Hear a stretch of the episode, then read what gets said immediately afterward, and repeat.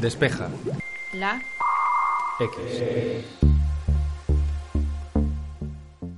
La gama Galaxy ha sido un punto de inflexión en la historia de Samsung y en su décimo aniversario es importante echar la vista atrás para poder analizar el presente e intentar atisbar lo que podría aproximarse en un futuro cercano.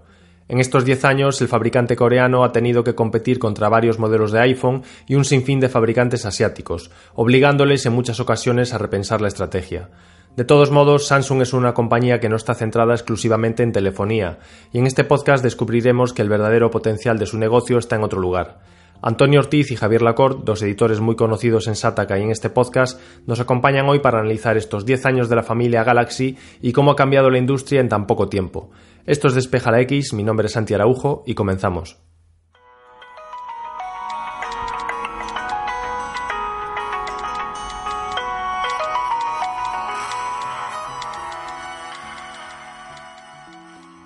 Javier Lacor se atreve a hacer un repaso de estos 10 últimos años de Samsung, en los que ha conseguido ser el único fabricante Android que ha tenido beneficios con sus móviles de forma sostenida. Samsung viene de cerrar una década muy buena en móvil en la que al principio competía sobre todo con HTC, que fue la gran pionera de Android, y a partir de ahí él ya dejó su Wave OS eh, con el que intentó también tener su propio sistema operativo más que aparcado, muerto realmente, y se centró en Android con todos sus terminales con el apellido Galaxy.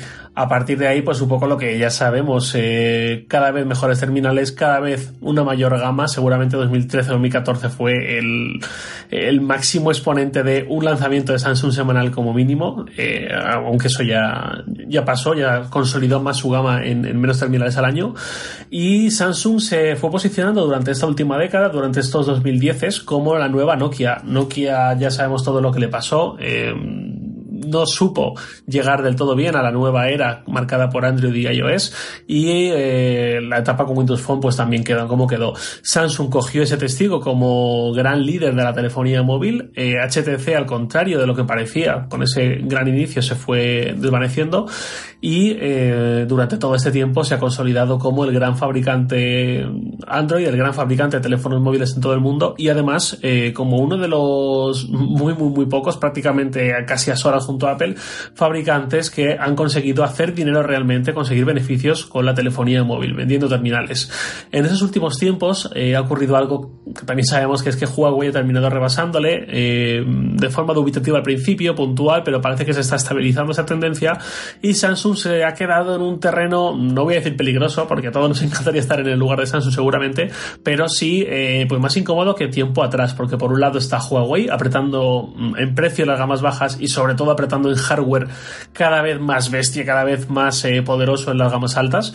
Por otro lado, Xiaomi también está apretando mucho, mucho en precio e incluso en hardware. No está quizás al nivel de innovación y de especificaciones punteras y únicas que sí que ha conseguido Huawei con el P30 Pro, pero sí que está sacando terminales como, como el 9 a 500 euros, ni, ni siquiera 500 euros, que es un auténtico escándalo en la época en la que los grandes teléfonos de ultra gama alta están superando los 1000 euros tranquilamente. Entonces, con esta conjunción de Apple a su bola, Huawei apretando muchísimo en la gama alta, Xiaomi apretando muchísimo en la gama alta más económica y, y bueno, y algún fenómeno local más que pueda haber, se está quedando en este terreno de, eh, bueno, esto ya no es tan cómodo como antes, ya no tenemos esta dominancia de puño de hierro que teníamos antes.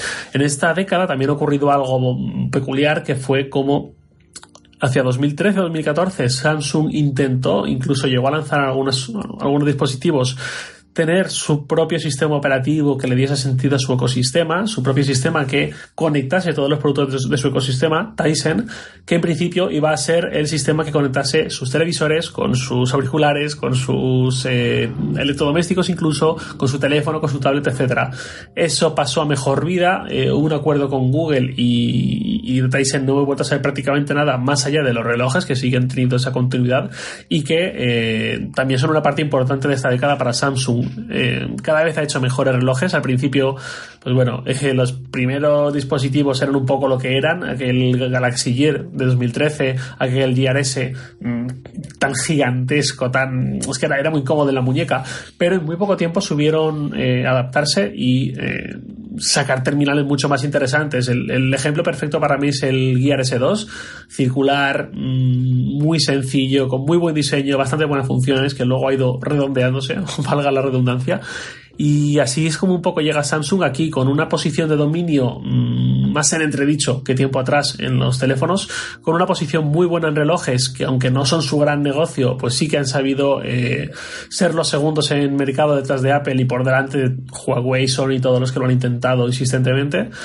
Y sobre todo... Eh, eh, también con unas propuestas en teles que también son llamativas porque han querido buscar también su propia solución. Esto parece que es muy Samsung y el paso de los años eh, ha consolidado que Samsung intente diferenciarse cada vez más.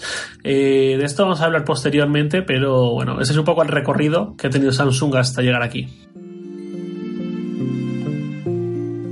En esta década ha habido algunos momentos críticos para la compañía y Antonio Ortiz nos recuerda el desastre que ocurrió con el lanzamiento del Note 7 o el reciente Galaxy Fold. Durante esta década que también ha, sintetizado Javier, eh, realmente en el imaginario creo que de la gente quedaba un poco eh, que Samsung se situaba como el gran retador de Apple. Es decir, si Apple crea esa disrupción del mercado de la telefonía con iPhone, eh, inmediatamente la gente y los medios, la gente en redes, etcétera, pues le hemos buscado un antagonista por esa, ¿no? ese gusto que tenemos siempre por la rivalidad y la competencia. Y es un papel que además Samsung eh, cultivó. Eh, cultivó con el marketing, con los anuncios cuando atacaban, si no directamente, si indirectamente al ecosistema y al portafolio de, Apple. Y que realmente eh, consiguieron conquistar una plaza de, oye, si en gama alta buscas la alternativa, si no quieres seguir el camino del, del iPhone, eh, realmente Galaxy es el, es el producto en el que, en el que tienes que, apostar, ¿no? Samsung yo creo que eso lo, buscó y lo, y lo consiguió.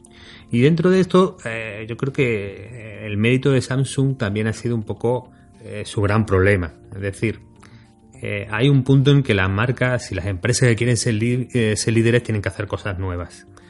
no te vale solo con ser un buen seguidor de lo que han hecho otros, sino que tienes que cambiar de marcha. De repente voy a intentar hacer un, adelantamiento, porque si no, siempre vas a ser lo que americanos en negocio llaman un, smart follower. Tendrás tu negociete, podrá funcionar, pero el que, al que tiene vocación de líder, lo que se espera de él y lo que necesita para consolidar un liderazgo es pues tomar ciertos riesgos, innovar, empezar caminos nuevos, diferentes, tuyos propios, ¿no?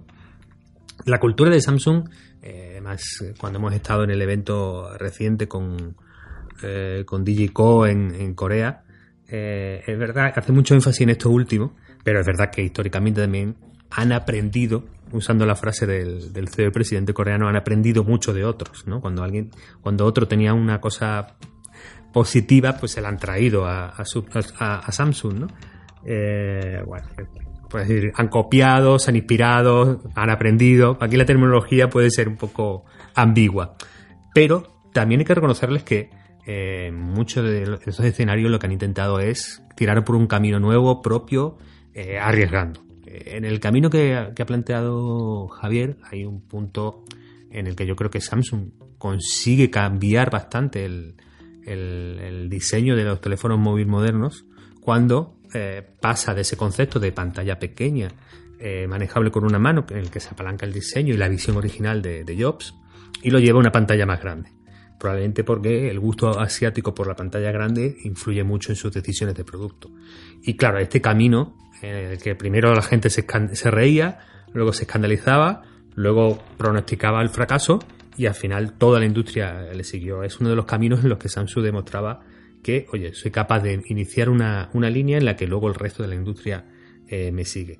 Y su vocación y su cultura también ha sido una ultra exigencia. ¿no? Dicen por ahí que, que el gran papel de los CEO y líderes de empresas de este tipo es empujar a, a, bueno, a, sus equipos eh, hasta el límite, pero ni un pelo más allá.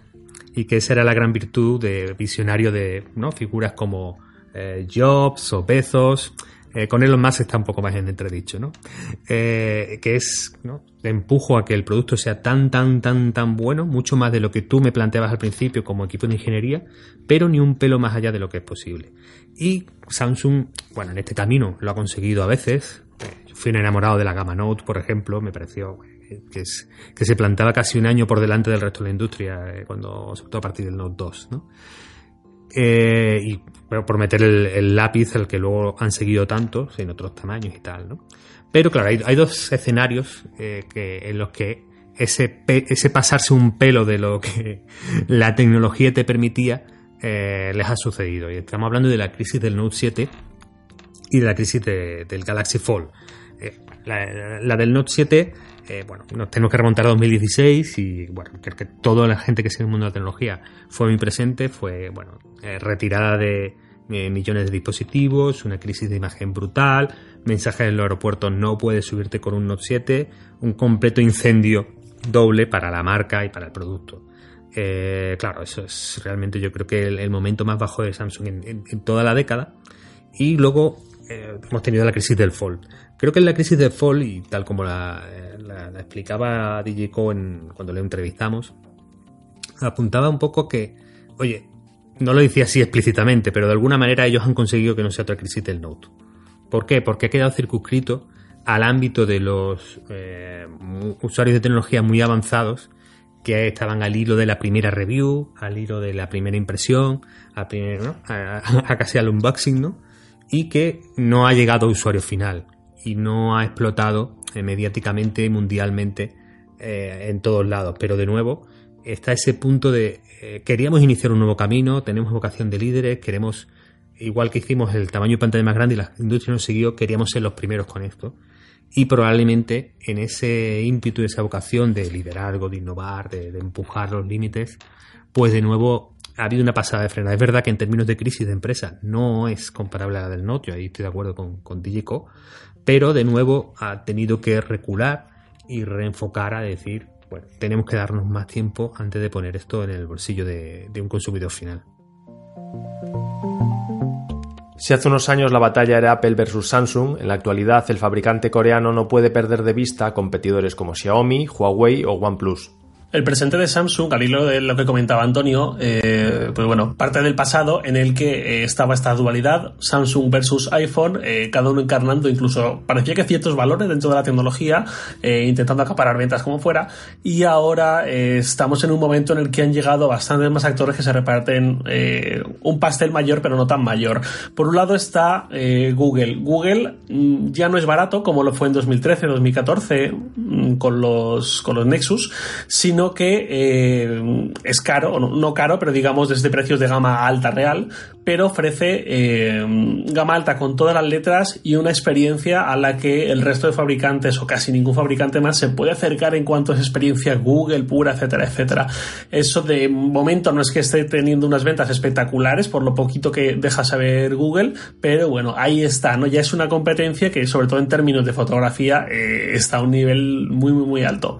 Luego está Xiaomi, que es lo que decía un poquito antes, ha reemplazado esa figura barata que tenían hace unos años los Nexus, pero manteniendo teniendo un pulso mucho más premium. Eh, los Nexus estaban muy bien porque eran baratos y te daban una experiencia casi de gama alta y Xiaomi, ¿no? Xiaomi te da una experiencia de gama alta con todas las letras a un precio muy poco superior al que tenía entonces los Nexus. Huawei también lo que decíamos, se ha consolidado en hardware, esas grandes novedades de hardware de hace unos años de, Samsung, como pudo ser eh, el Note con la figura del lápiz que mm, se ha mantenido hasta nuestros días, eh, las pantallas de tamaños mm, prácticamente inimaginables hasta entonces, que nos parecían una barbaridad y ahora ya son costumbre, incluso pequeñas, ¿no? Eh, esa fuerza que tenía Samsung en hardware hace unos años, ahora parece que se ha traspasado, al menos parcialmente, a Huawei, que eh, también sacó su plegable muy pocos días después del de Samsung. Eh, en cámara, lo del P30 Pro, pues es súper sabido por cualquier entusiasta de la tecnología y no ha tenido réplica de momento y que sepamos Samsung, pero Samsung sí que ha sabido posicionarse muy bien en otra liga, que es la gama media, mientras que parecía que la gran fuerza de esos años, mm, quizás más como elemento de marketing que de ventas, pero ahí está, del resto de fabricantes ha ido hacia esa gama premium, esa gama alta, que ya es súper alta porque los precios se han disparado, eh, Samsung ha sabido hacer muy bien su gama media. sus Galaxy A son referentes incluso están metiendo cada vez más características que hasta hace muy poco tiempo estaban reservadas a la gama alta. Que esto es costumbre en tecnología y siempre pasa y ya cualquier móvil de medio pelo tiene panel Full HD, que en 2013 era una cosa muy exclusiva, pero la velocidad a la que está transfiriendo Samsung estas innovaciones a la gama, a la gama media es cada vez más rápida. Eh, ahí están terminales de gama media con cuatro cámaras, que, cuatro cámaras traseras, más frontales, que eso hasta hace muy poquito parecía una cosa eh, reservada a teléfonos de cuatro cifras, ¿no? Luego en televisiones eh, hay una cosa curiosa con Samsung porque se ha posicionado muy fuerte en paneles de tecnología propia, QLED, y defiende constantemente el QLED, siempre con el discurso de eh, esto es material inorgánico, con lo cual va a tener más vida que el material orgánico, que es el OLED, que es donde se están posicionando más fuerte en la competencia Sony y LG principalmente, ¿no? Eh, es un mercado un poquito complejo porque las televisiones pues se renuevan cada mucho más tiempo que los teléfonos no son quizás tan sexy, digamos, eh, a la hora de hacer marketing, pero eh, también hablando de esa línea sexy, últimamente Samsung está apostando por un diseño diferencial, ¿no? En, un panel rectangular. Si, los móviles ya se han convertido en paneles rectangulares, que cada vez es más difícil diferenciarlos, eh, imagínate televisores que son muy poco más que paneles rectangulares. ahí está la línea Free de Samsung, que cada vez eh, pues eso, está apostado por diseños más chulos, eh, que no chirríen en nuestro salón, sino que se integren. Y, para toda esta gente que básicamente tiene dinero y, quiere un elemento de buen gusto, no un simple cristal negro ahí en mitad del salón, pues también le puede venir muy bien.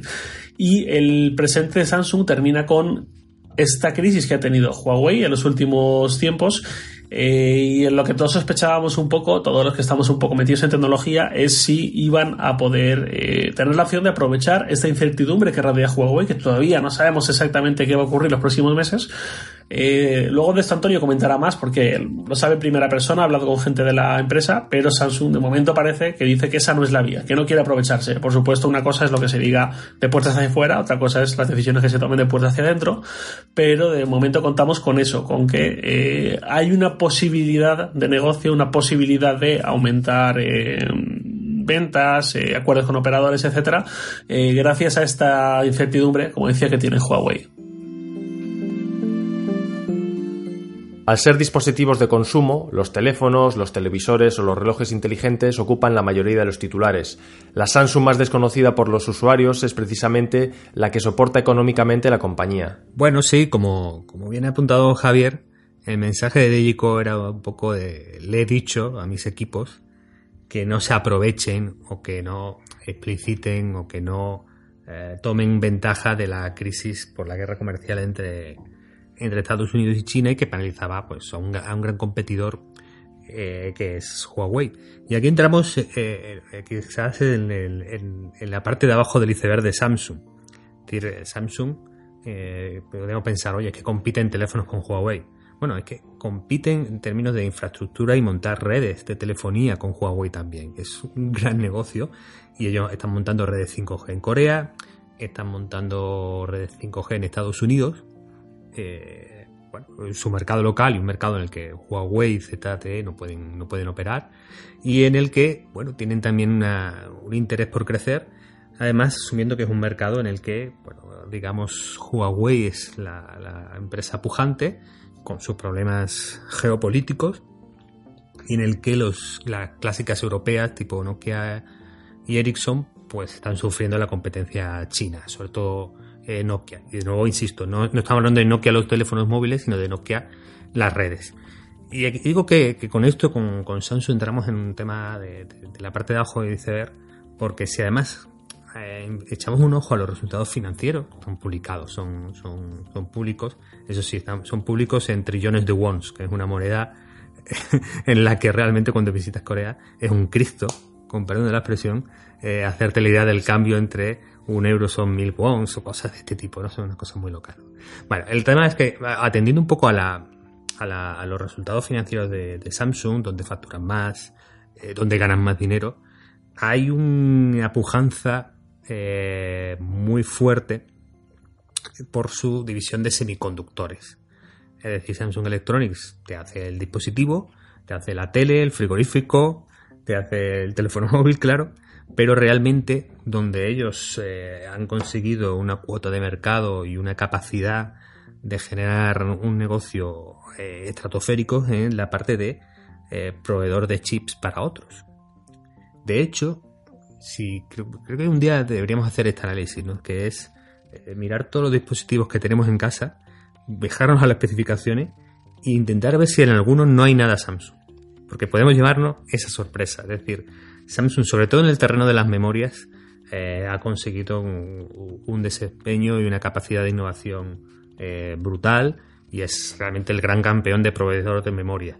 Un mercado que conforme va, eh, digamos, haciendo más, haciéndose más digital el mundo, pues más va creciendo. Tiene un buen negocio de memoria, que bien. En ordenadores y móviles seguro que venden mucho, pero claro, es que cada vez venden más en coches es que si tú de repente eh, le metes un componente, metes los smart speakers, pues son dispositivos que traen sus memorias. Que tú de repente eh, a la lavadora, al frigorífico le metes eh, software, procesador, etcétera, llevará memoria.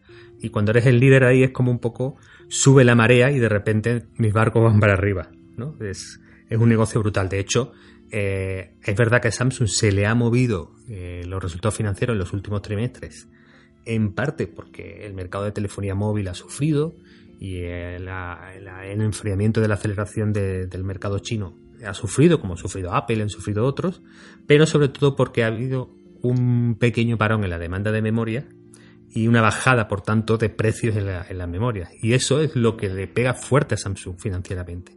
Incluso perder unos décimas de cuota de mercado en telefonía móvil es, algo que le influye.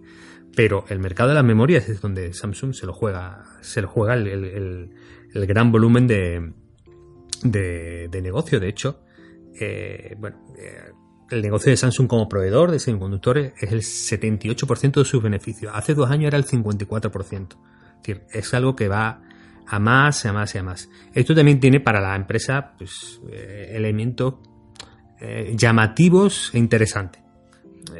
Samsung ya no va a ser HTC. HTC era una persona que una persona, perdón, una empresa que al hilo del teléfono móvil explotó y triunfó y agarrado a sus teléfonos móviles decayó y acabó siendo diluida en otro grupo, ¿no? Eh, claro, Samsung, tú dices, puedo vender menos teles o menos teléfonos un año, que tengo un músculo detrás en semiconductores brutal pero a la vez crea en la, dentro de la organización unos sistemas de incentivos curiosos. Puede decir, coño, es que el, mejor cliente de Samsung Semiconductores puede que sea Apple y no sea Samsung Electronics. y entonces ese señor que lleva el negocio de, semiconductores no tiene ningún incentivo como responsable de su cuenta de resultados de tratar mejor a Samsung. me refiero de tratar mejor a sus compañeros que hacen el teléfono o el televisor no tiene incentivos para eso. Si tú quieres maximizar, tienes que ser neutral y de repente estás en un grupo en el que hay una división de semiconductores que, oye, con el peso financiero debería mandar más que tú que llevas la división de telefonía móvil.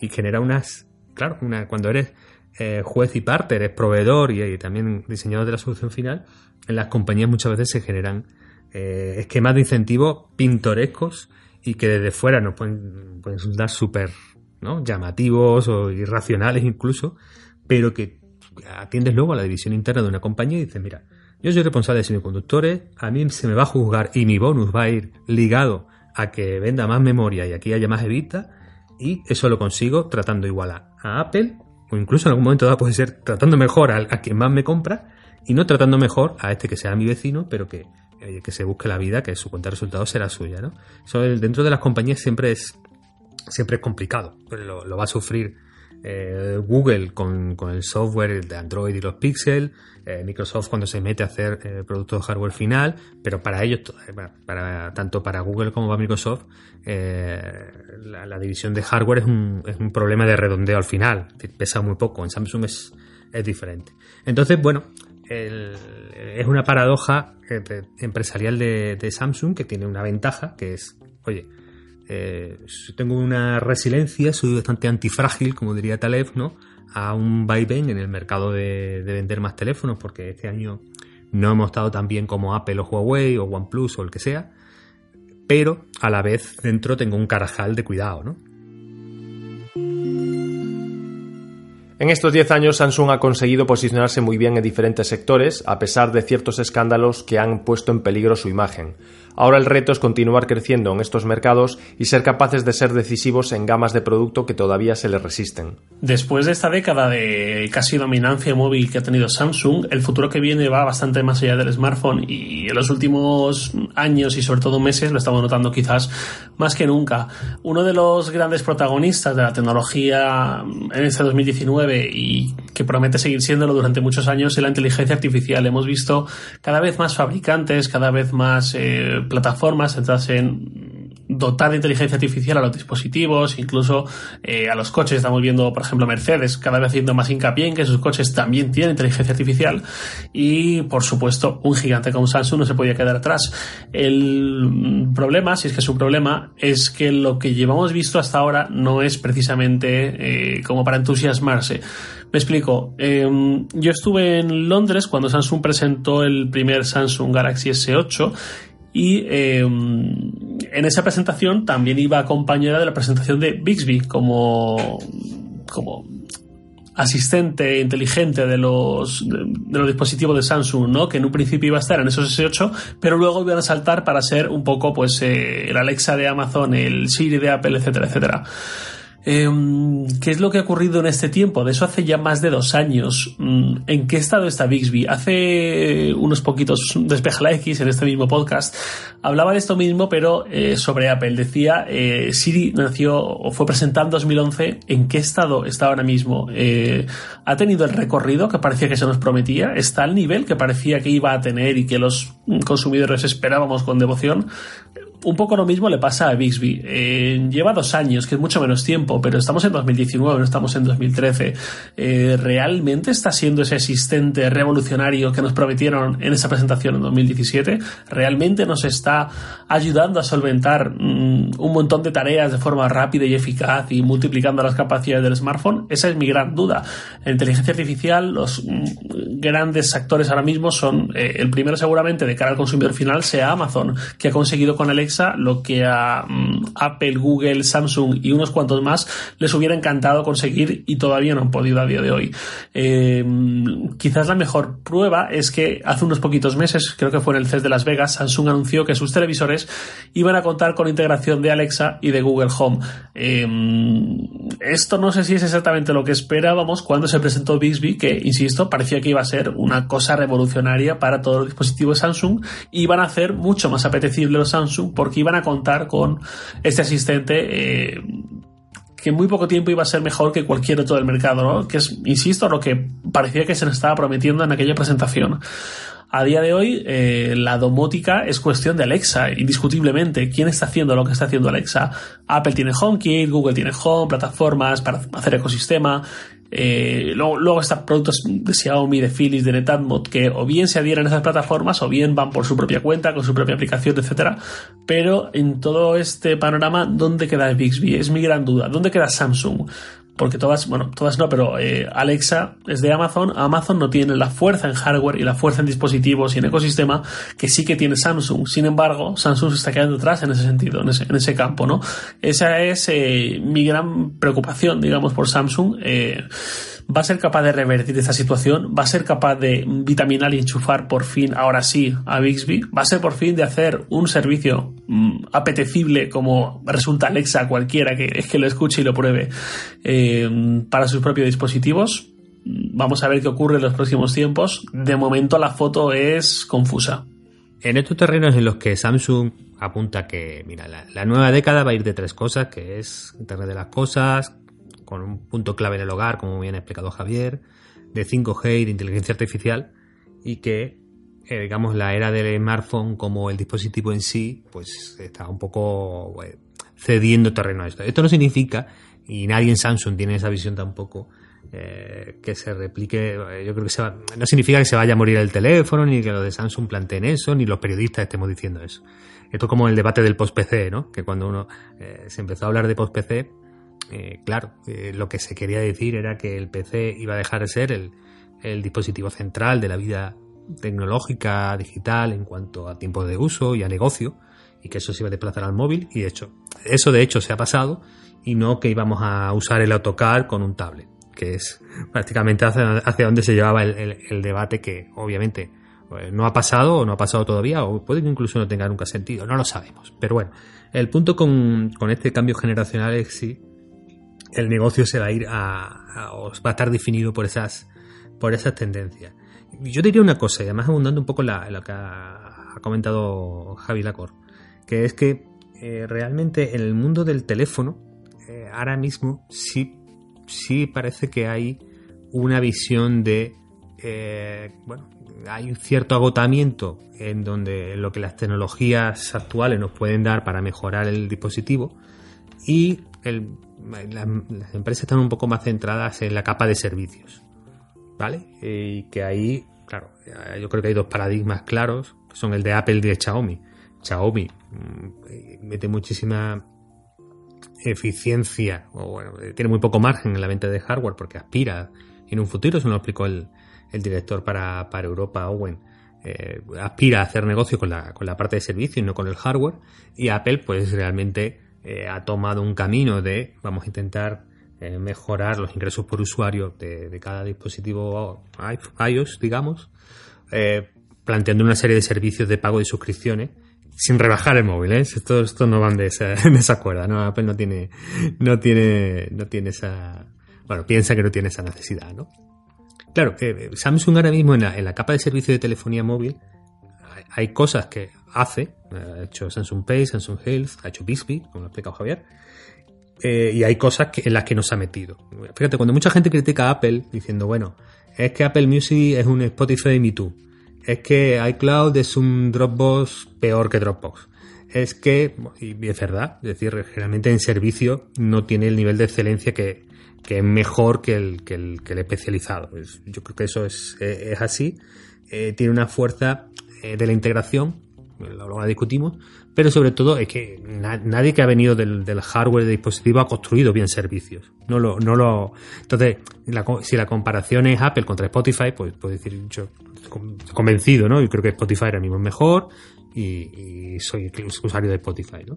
Pero si la comparación es Apple con otros fabricantes de dispositivos, pues realmente va muy por delante en lo que es construir una capa de servicios que, ojo, te genera ingresos, que es lo que el problema que tiene Samsung. Apple Samsung Pay no le da ingresos, Samsung Health no le da ingresos, Bixby no le da ingresos.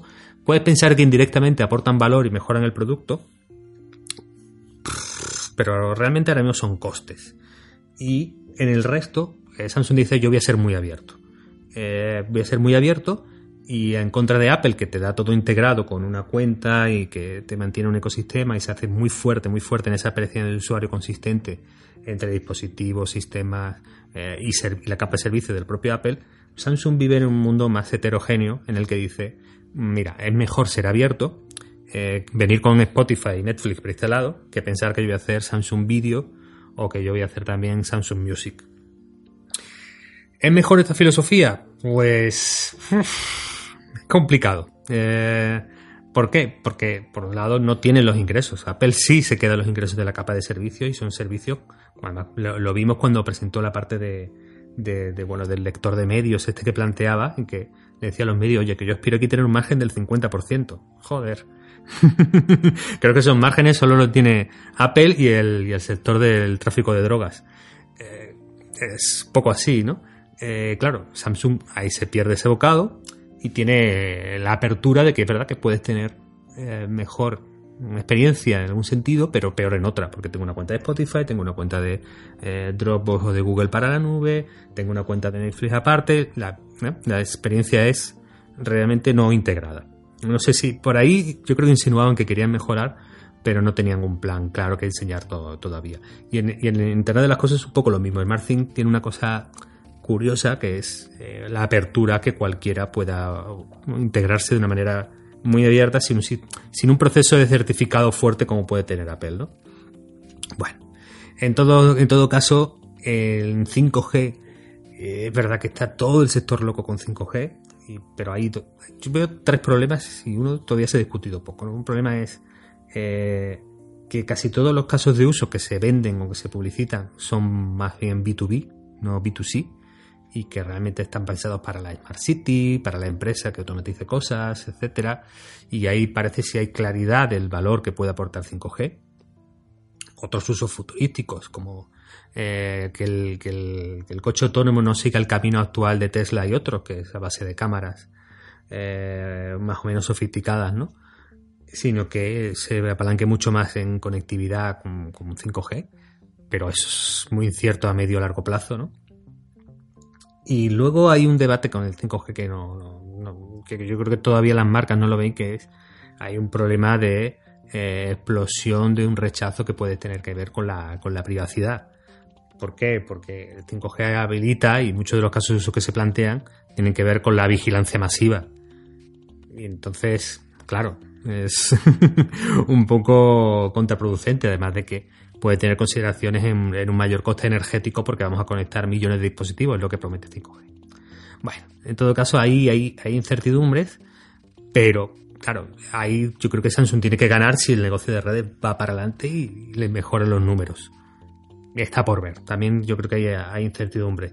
En Internet de las Cosas tiene cierta ventaja por, porque tiene el frigorífico y tiene la tele metida en casa, pero a la vez tienen ese punto de que con Bixby eh, no tienen un producto lo suficientemente maduro o competitivo respecto a otros asistentes a día de hoy y han dicho, oye, es que el LG que, quiero ser que al, que más miran, LG lleva un año presumiendo de inteligencia artificial en la tele con, comandos de voz. Eh, o lo tenemos ya, o mm, nos están comiendo un terreno que, de, de nueva generación de Smart TV todavía más Smart que nosotros quería, eh, lo sentimos propio, entonces han tenido que hacer algo táctico que es meter Google y Alexa. Y al final, en inteligencia artificial, lo ha, lo explicado muy bien, muy bien Javier, Bixby es un sumidero de millones y millones de dólares de inversión, de equipos de gente súper cara, porque ahora los, eh, digamos, la gente dedicada a inteligencia artificial, machine learning de primer nivel mundial, mm, son rockstars y son muy, muy caros. Y es un sumidero de dinero. Y fíjate que aquí Samsung ha dicho, esta no es de las cosas en las que quiero ser abierto, que, ¿no? Eh, que que dejo la puerta abierta que mejor integro Google, como ha hecho LG o han hecho otros fabricantes Android, ¿no?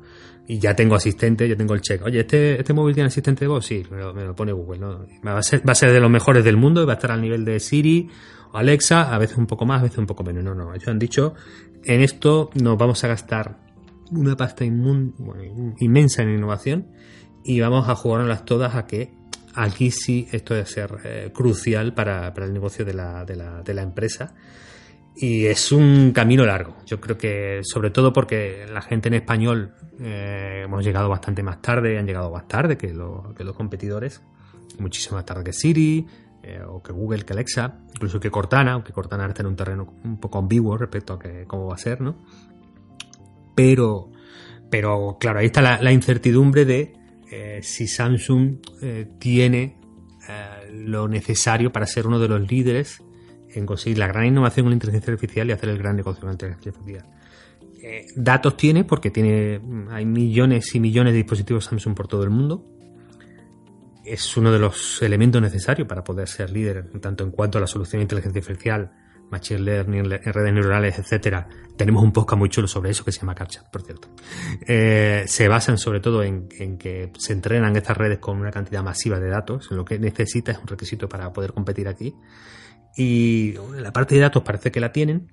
Eh, lo que necesitamos visualizar y ver con, Samsung es cómo se convierte eso en soluciones y servicios que sean diferenciales, valiosos para el usuario y que tengan un modelo de negocio detrás. De nuevo, Bixby está en ese terreno igual que Siri, ¿no? que es le añade un poco valor al dispositivo y este dispositivo es un poco mejor que el de la competencia y de nuevo volvemos al negocio de gano más dinero por vender este, este smartphone. Eh, y en esas estamos. Es decir, eh, yo creo que ellos tienen claro identificado los terrenos donde quieren apostar esta década, sin descuidar que el, que el Galaxy S11, bueno, yo, yo no creo que lo llamen S11, es que S11 es un nombre muy feo. Apple lo ha evitado no sé cómo lo van a hacer, pero el 11 a mí, a mí no me suena bien en términos marketing, pero bueno, me estoy desviando. No es que creo que vayan a descuidar su línea de teléfonos y en agosto con el Note van a ir a tope, serán de los teléfonos con 5G que vendrán más fuertes. La gama media yo creo que la ha contado muy bien Javi, hacen una cosa que creo que es sorprendente, que es ah, metemos innovaciones en gama media antes que en la gama alta. La cámara rotatoria de la 80 es eso.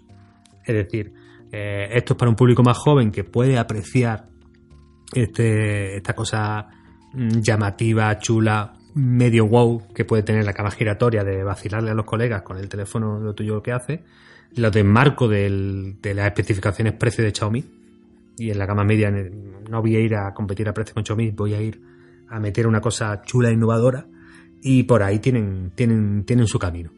Eh, en términos de IA, eh, IoT y 5G, creo que están en una posición muy buena, pero no la veo totalmente diferencial para decir, oye, es seguro que Samsung va a ganar esta, estas batallas porque eh, en la misma posición que Samsung puede haber otros, ¿no? Así que, bueno, la pelota está un poco en su tejado. Eh, para mí el, punto es si consiguen calmar sus ímpetus de liderazgo y no tener más crisis como Fall o Note 7 y consiguen ese punto virtuoso que han tenido, creo, bastante bien con la gama Galaxy y no les falla la visión porque Samsung eh, se metió a tope con la realidad virtual y al final se ha quedado. Yo, yo me lo creía, ¿eh? Yo cuando probé las óculos en un E3 me venía diciendo, esta gente lo va a cambiar todo, yo ya no quiero salir de este mundo, ¿no? Pero eh, también a veces fallas en la visión, ¿no? Entonces, eh, ¿qué Samsung nos vamos a encontrar esta década? El de los mejores Galaxy, el adivinar que el, el teléfono iba a crecer, el conseguir el reto tecnológico cojonudo en semiconductores, que es la fabricación con 7 milímetros y pasar a Intel como el mayor eh, montador de chips, o el que a veces se pasa de frenada o se confunde de visión. Bueno, yo creo que dentro de 10 años haremos el episodio 427 mm, y podremos, podremos reevaluar, claro que sí.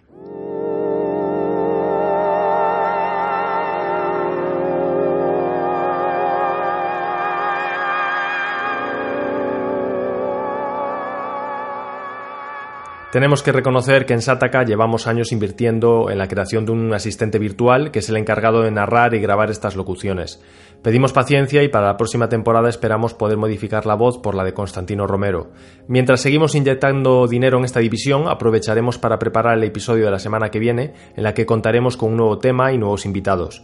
Recordamos también que tenemos otros podcasts disponibles y precisamente hace unos días publicamos el último episodio de la temporada de CAPTCHA, nuestro podcast sobre inteligencia artificial. Podrás encontrarlo en tu plataforma de podcast favorita, al igual que Satakanao o Insercoin. Desde aquí te deseamos que pases una feliz semana y hasta el jueves que viene.